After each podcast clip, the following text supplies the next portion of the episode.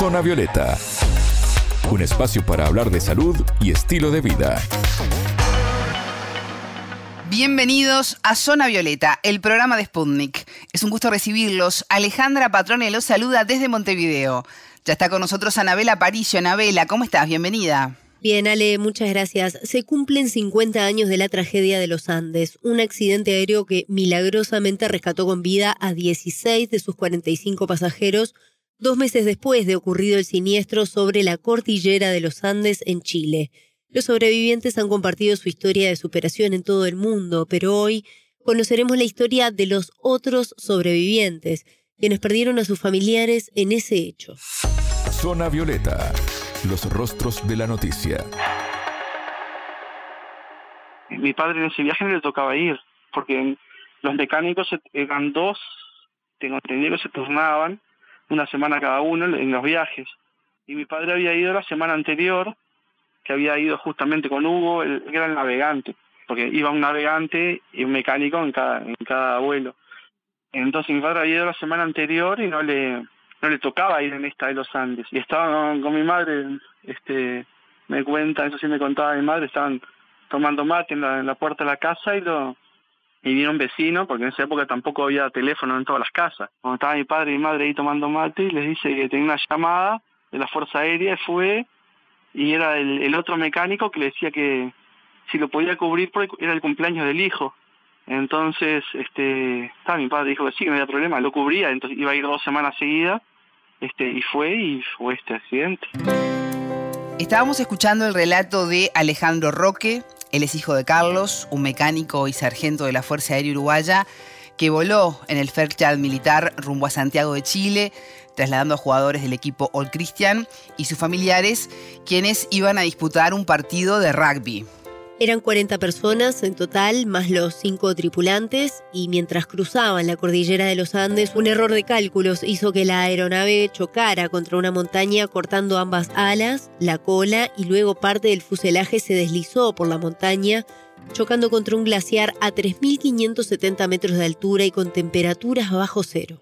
Fueron 72 días los que permanecieron allí, los 16 sobrevivientes.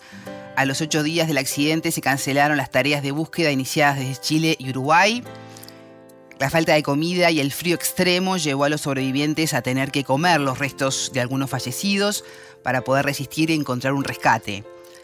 Dos de ellos, Roberto Canesa y Fernando Parrado, caminaron durante 10 días hasta un campo de Chile donde se encontraron con un campesino, un arriero, y así lograron el rescate para el resto de sus compañeros que aguardaban en la montaña y fueron rescatados el 23 de diciembre de 1972. Por lo espectacular de esta historia de supervivencia y de esperanza que no les hizo desistir en la espera de un rescate, se le llama también el milagro de los Andes. Fue motivo de libros, películas y miles de entrevistas a los sobrevivientes en todo el mundo, pero hubo 29 familias que no corrieron la misma suerte. No pudieron sepultar a sus familiares, quienes quedaron bajo el hielo de la montaña en los Andes y debieron vivir el resto de su vida con el recuerdo constante de este accidente en los medios de comunicación. Uno de los casos es el de Alejandro Roque, hoy de 52 años. Su padre murió cuando él tenía un año y medio, como nos comentaba al inicio, y a pocos meses de que su tía Elizabeth cumpliera los 15 años, un evento para el cual la familia tenía un gran festejo preparado que debió esperar. Mi madre lo que me contaba que estaba cuando la Fuerza Aérea la llamó para decirle que el avión había desaparecido fue como un baldazo agua fría, no, no entendía nada, cómo podía desaparecer el avión. Y bueno, esos días de búsqueda fueron terribles, mis abuelos mi tía, pues mi tía, la hermana de mi padre, en esa época tenía 14 años. Iba a cumplir 15 justo en enero. Este, el accidente fue en, fue en, octubre, ya tenían todo preparado para el cumpleaños de 15 de, mi tía ahí y sufrieron mucho.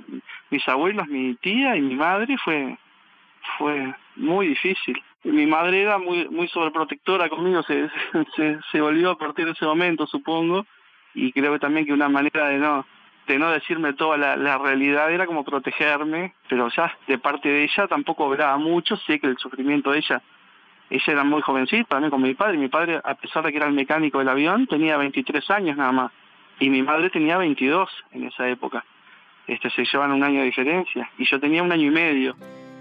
Bueno, uno no puede parar de escuchar lo que está les contando Alejandro, Anabela. ¿En qué momento él decidió emprender este camino de buscar respuestas y tratar de conocer a su padre? Fue difícil, ¿no? Pues durante toda su infancia y parte de su adolescencia era un tema que no se hablaba en su familia. Pero ya al cumplir la mayoría de edad emprendió solo el camino de preguntar a quienes compartieron los días con su padre en el trabajo y también en la cordillera. Yo siempre supe que mi padre murió en, un accidente de avión en los Andes. Desde chico siempre supe, eso no, no me lo ocultaron. No sabía yo que tanta repercusión había tenido los accidentes. Solo sabía que había muerto en un accidente, que era mecánico de avión, había salido de un avión y había muerto en la cordillera de los Andes. Este, después a los a los ocho años más o menos estaba jugando con unos amigos este y empezaron a hablar ellos del, del accidente ya vieron el accidente de los Andes, empezaron a contar todos los detalles, que estuvieron eh, vivos, que eh, había no tenían comida, que tuvieron que comer de la gente que había fallecido, todo como estaban contando esas cosas, esas anécdotas. Y yo digo, mi padre también murió en, un accidente en los Andes. Ya, pero no les dije nada, porque no no no sabía si era ese accidente, si si en los Andes había muchos accidentes, no tenía idea de nada. Le conté a, mi madre, mira, unos amigos están hablando de esto, esto y ahí me dijo mi madre, sí, ese fue el, mismo accidente que iba tu padre. Este, y entonces me contó un poco más ahí, entonces ahí supe más cosas de la historia. En la casa de mi abuela, por ejemplo, este, mi abuela y mi abuelo que sufrieron muchísimo, fue como que el, tema se hizo tabú, no se hablaba de nada. Yo iba a la casa de mi abuela, tenía, tenían en el living una foto de mi padre, grandota, pero nunca se hablaba de, del la vida, como había quedado tan grande la herida, que no se hablaba del accidente y no se hablaba de nada de eso. Y yo tampoco preguntaba por respeto. Y después me enteré más adelante también que hay otras familias que también pasaron por lo mismo. Este, como que no se hablaba nada hasta que después de muchos años empezó a, a cicatrizar.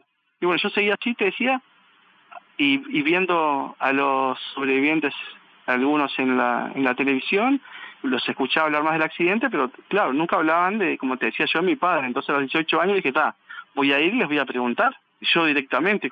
A los 18 años, yo siempre los veía cuando era chico en la, televisión, más que nada a Canese, a este, y nunca tuve contactos con ellos, este, hasta que a los 18 años me decidí, pues yo soy, era más que ahora, ¿no? Muy tímido, entonces con, con la ayuda de un primo, más grande que yo, este, dijimos, está bueno, vamos a, a, buscar a Canesa de repente porque es el, el que podemos ubicar el teléfono en la guía, se nos ocurrió porque era médico, entonces debe estar en la guía, porque imagínate, estamos hablando muchos años atrás que no había internet, celular, no había nada. Buscamos en la guía el teléfono de Canesa y bueno, y tal, lo llamé ahí y le dije que era este Alejandro Roque, el hijo de, de Carlos Roque, el mecánico, y bueno, está ahí, eh, hablamos un poquito, él me invitó a la casa y lo conocí a él, este, y fundamentalmente yo lo que quería era saber cosas de mi padre, ¿no? Porque mi padre estuvo 16 días con ellos. Yo la historia la conocí no muy chico, fui por, etapas conociendo todo, pero bueno, a esa altura ya sabía, ya sabía toda la historia, sabía que mi padre había sido en la luz a los 16 días, que había compartido cosas con ellos, y bueno, está, ahí lo conocí a, a Roberto y me presentó a algunos otros sobrevivientes y ya en esa época tuve los contactos que, que yo quería saber cosas de mi padre y les preguntaba qué, qué, se acordaban, esto, lo otro. Este, ya, después se fue diluyendo un poco porque este, con cada cual con su actividad a través de los, de los años. Más que nada el encuentro fue ahí en esa época cuando yo estaba súper interesado en saber qué me podían contar de mi padre esos 16 días que estuvo con ellos, fueron sus últimos días de vida, digamos. ¿Esas respuestas eh, pudieron responder eh, preguntas que te hacías vos? Y había cosas que, que, que, yo me imaginaba, que en base también a las respuestas que, que, tuve, me pude dar cuenta que, que, mi padre en realidad no tenía demasiado contacto con ellos, o al revés, o no tenían ellos mucho contacto con mi padre, porque él no era amigo de ellos, y era el único de la tripulación que había sobrevivido, era como cosas que yo iba deduciendo por lo que me iban diciendo, ¿no?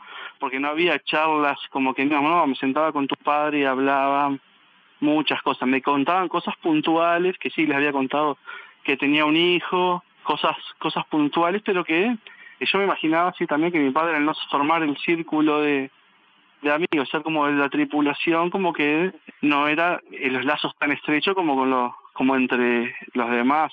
Lo que me dijeron en esa época que él físicamente estaba bien y que estaba un poco mareado por la altura, pero que después en la, porque justo en esa época era la película, en la película este él estaba representado como como mucho más desorientado de lo que estaba en realidad, porque tal, en la película no necesitaban tenerlo de esa manera, como hubo algunas personalidades que se cambiaron un poco, este en esa época, digo, de acuerdo al director como lo iba poniendo, y que me dijeron, tu, tu padre no estaba tan desorientado como está en la película. Él estaba bien hasta el día de, la luz, que bueno, murieron ocho personas y ahí, y ahí murió él. Me contaron dónde estaba sentado, contaron dónde estaba durmiendo, perdón, acostado, que ellos me dijeron que iban rotando quienes dormían más cerca de la puerta, pues somos que es el lugar más frío, la, puerta, no el agujero ese que había atrás, estaba tapado con, con maletas y, ese tipo de cosas. Y bueno, mi padre justo estaba en el peor lugar, esa noche estaba justo en la entrada y bueno, que fue de los primeros quedó totalmente sepultado en la, en la nieve y nunca pudieron llegar a sacarlo. ¿Qué te ha parecido todo lo que ha salido sobre la historia? a mí me parece que cuanto más se sepa, este, mejor.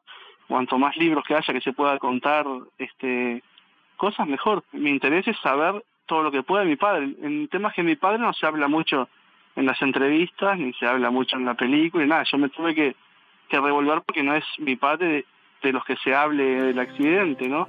En 2007, de alguna manera, él repitió su historia. Una de sus hijas tenía un año y él decidió viajar al lugar del accidente para pasar una noche allí. De esa forma, Alejandro comenzó así a sanar sus heridas. Fue, una cosa me, me, loca por esa época, porque yo en esa época estaba buscando eh, algún compañero de mi padre, de la época de mi padre, este, incluso fui a la Fuerza Aérea, este, yo me, manejaba medio solo en todo esto porque mi familia como que fue siempre un tema tabú, viste, que, que no, no, no se hablaba, dolió mucho a nivel familiar y no, se hablaba muy poco, entonces lo que fui averiguando, fui averiguando como pude, y entonces estaba, fui a la Fuerza Aérea una vez a buscar a ver si había algún compañero de mi padre que me pudiera contar algo de, esos días de trabajo de mi padre, yo quería saber más cosas de él, y cuando fui en ese momento me dijeron, mira, los que trabajaron con tu padre ya no están más, se jubilaron todos, acá no queda nadie, entonces está, no fue muy fructífero eso, solo vi el lugar, la base, pero no, no conocía a nadie. Y es increíble que después al mes más o menos de eso, totalmente por, por otro camino, estaba trabajando y me llama una persona y me dice, Alejandro, yo soy Hugo, fui compañero de compañero de tu padre y, y me encantaría conocerte, no sé, imagínate ahí como que, que no lo podía creer, porque vino por otro camino totalmente diferente, porque él está en un grupo, estaba en un grupo de, de gente que sigue a todo el tema del accidente, como que son muy estudiosos del tema, que se llama Reviven. Entonces él llegó a mí a través del grupo y consiguieron mi teléfono, me llamó, y con él y ese grupo fue que yo este, organicé con ellos el viaje me acompañaron, como yo les digo a ellos, al viaje más importante de mi vida, este, y bueno, ya fui con ellos, hasta me hicimos todo el camino. Primero viajé a Buenos Aires, después a Mendoza, después fuimos en camioneta hasta donde llegamos, después ya cambiamos a caballo, seguimos a caballo con un guía, hasta que a mitad de camino pasamos la noche en un, en un lugar, después seguimos hasta que llegamos al lugar del accidente, y bueno, ahí pasamos otra noche, y eso fue en febrero del, del 2007, que estamos hablando que era en verano, este, que igual había nieve y hacía muchísimo frío, y nosotros estábamos preparados y, y, abrigados y todo, y en enero me dio un mínimo de, noción de lo que pudo haber pasado mi padre y todos los demás que, que estuvieron allí, porque había que multiplicar eso por, por 20. Este, y yo ahí pasé de noche, está complicado el tema de la altura también, te marea el tema de la altura, el frío que pasás, y bueno, y, y en verano abrigado con comida y pasás mal y eso te da una noción, como te decía, de lo que podían haber pasado ellos. Y bueno, pero en ese viaje como que me sentí más cerca de, mi padre, como lloré una cantidad, te puedes imaginar, y ya me sentí, fue la vez que me sentí más cerca de él, en realidad él está sepultado allá, pero yo igual, más allá de eso, me sentí como el alma más cerca. Fue es difícil explicar, pero fue, fue muy emocionante. Qué importante enfrentar los hechos y poder comenzar a sanar las heridas. Anabela, Alejandro hoy, eh, tú lo decías, tiene 52 años, es ingeniero en sistemas. Su esposa Ana y sus dos hijas, Camila y Sabrina, han sido grandes pilares para su vida y lo acompañan en este camino de alguna manera poder reconstruir su historia familiar. Así es, Ale, y escuchamos también lo que nos cuenta al respecto. Mi familia me apoya, me apoya mucho en el tema. Mi, esposa me fue clave para apoyarme en el 2007. Por ejemplo, yo tenía a mi hija chiquita, la más grande, ahí tenía el 2007, tenía un, un año y yo me fui a me fui a los Andes increíblemente cuando se fue mi padre con la edad que tenía que tenía yo fui quedaba mi hija en mi casa en, con la misma edad cuando yo fui allí pero mi, esposa me apoyó en todo momento ella me ayudaba a, a poder este superar esa etapa y superar los miedos como te dije yo que fue el antes y después del 2007 tuve mucho apoyo y hoy en día tengo apoyo de mis hijas también. Ellas me acompañan a, lugares. Por ejemplo, el, año pasado en la Fuerza Aérea nos invitaron porque en la promoción, es la, misma situación que fui este año que para conocer a los compañeros de mi padre, el año pasado me invitó a la Fuerza Aérea porque se le puso como nombre a la promoción Carlos Roque, en homenaje a mi padre. Entonces todos los que se recibían eran de la promoción haciendo referencia a Carlos Roque. Entonces nos invitaron a la Fuerza Aérea y fuimos con mis hijas y mi señora y fue también muy emocionante pero ellas me, apoyan y también este mis hijas forman parte porque su abuelo ya no es solo que iba mi padre, ya es el abuelo de ella que iba en el avión, ¿no? Entonces, eso esa historia forma parte de ellas también. Convivir cada año con un bombardeo mediático que recuerda el accidente, por lo relevante además que fue esto a nivel mundial y que sigue siendo, imagino que no debe ser nada fácil para esta familia. Sin duda, sale. Y hoy Alejandro de todas formas siente un poco más de paz es lo que nos contaba. Él cree que pudo encontrar bastantes respuestas y está conforme con lo hallado hasta ahora en su intento por conocer más a su padre.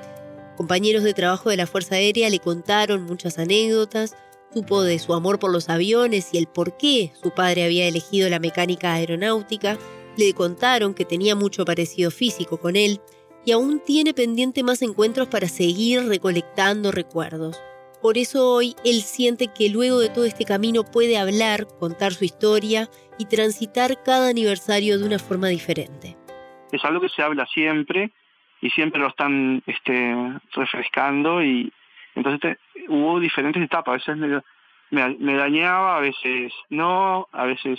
Ahora yo es como que estoy en una etapa que, que lo tengo asumido. Yo creo que después que fui a, en el 2007 al lugar del accidente, como que ahí fue un antes y después, como que, que pude como cicatrizar más todo, este, y hoy en día te puedo decir que no, que la, que, que puedo hablar del tema como estoy hablando contigo tranquilamente, que, que es como que ya lo tengo como más, más resuelto en, en mi cabeza. Escuchábamos al uruguayo Alejandro Roque, hijo de Carlos, mecánico y sargento de la Fuerza Aérea Uruguaya que perdió la vida en la tragedia de los Andes hace 50 años. Él nos contó su historia y cómo sobrevivió a este accidente que marcó para siempre su familia y la de otras 28 familias uruguayas. Muchas gracias, Anabela. Hasta la próxima, fue un placer. Pueden volver a escuchar este programa con este relato, esta historia de vida que parte de una tragedia, pero que logra conectarnos con, con la vida y la supervivencia a través de spundinews.lat. Zona Violeta, desde Montevideo,